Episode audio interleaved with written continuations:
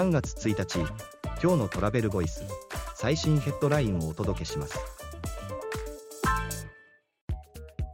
国内の延べ宿泊者数2024年1月は外国人が2019年比で29%増日本人は8%増客室稼働率は51%に。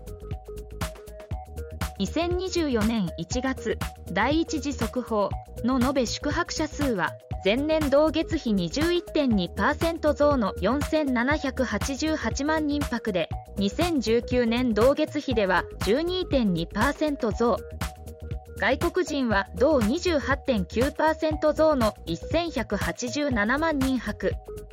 2024年1月の客室稼働率は51.7%に。次のニュースです。福岡県の体験を楽しむ周遊バスツアー旅行各社の50コス300本以上のツアーを統一ブランドで展開。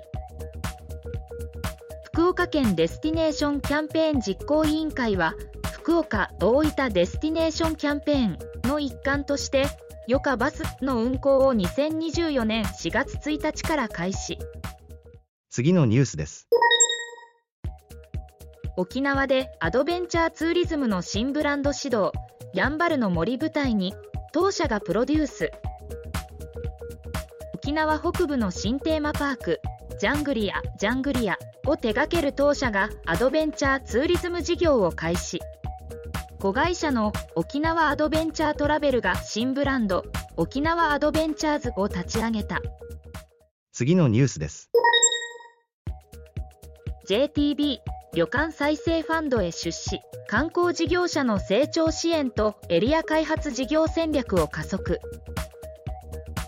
JTB が旅館再生のファンドに出資。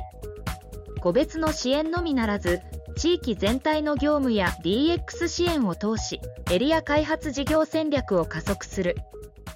次のニュースです。コロナ後に最も成長した航空会社はベトジェット羽田は地域路線ネットワークの回復でトップに。